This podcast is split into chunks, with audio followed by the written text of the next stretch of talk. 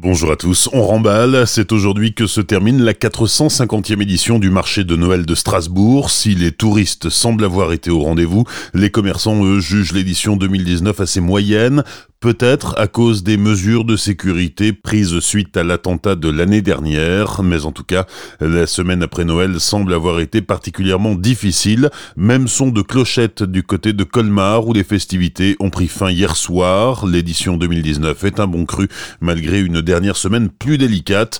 Les touristes espagnols se sont particulièrement fait remarquer cette année alors que les visiteurs russes sont de plus en plus rares. À Célestat, même constat, malgré un démarrage un peu difficile, les exposants des deux villages de Noël dressent un bilan plutôt positif de cette édition 2019.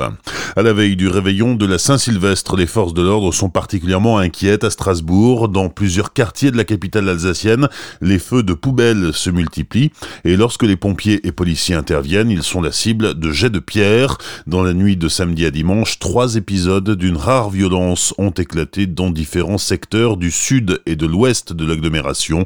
Une quinzaine de voitures et une trentaine de poubelles ont brûlé. Les pompiers ont été la cible de tirs de pétards. La police a fait usage de gaz lacrymogène.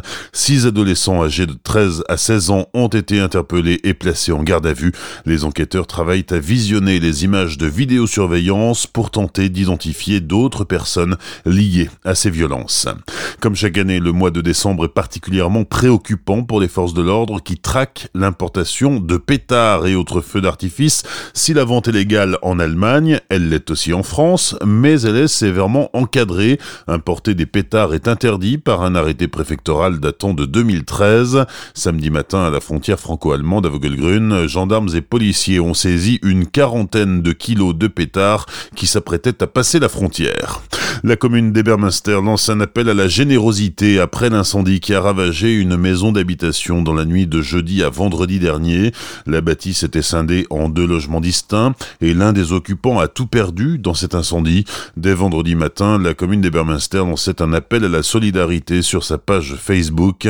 Cela concerne par exemple des vêtements pour hommes taille XL. 26e jour de grève à la SNCF et rien ne bouge. Les syndicats semblent attendre avec impatience les vœux aux Français du président de la République demain soir. En attendant, le trafic reste très perturbé. Comptez 14 allers-retours entre Strasbourg et Bâle aujourd'hui, 7 allers-retours Strasbourg-Célestat via Molsheim et 4 via Erstein. Le trafic a repris normalement sur la ligne du tram-train Mulhouse-Tann. Il y a aujourd'hui 5 allers-retours entre Colmar et Metzeral et 4 entre Colmar et Mulhouse.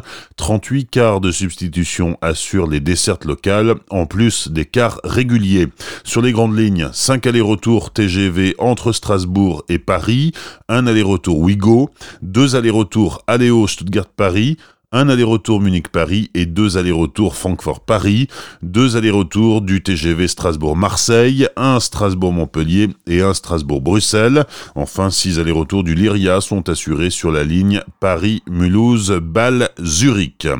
Les derniers efforts pour épaissir la glace avant la réouverture de la patinoire de Colmar, les patineurs du gala de la Saint-Sylvestre peaufinent le show avec les dernières répétitions.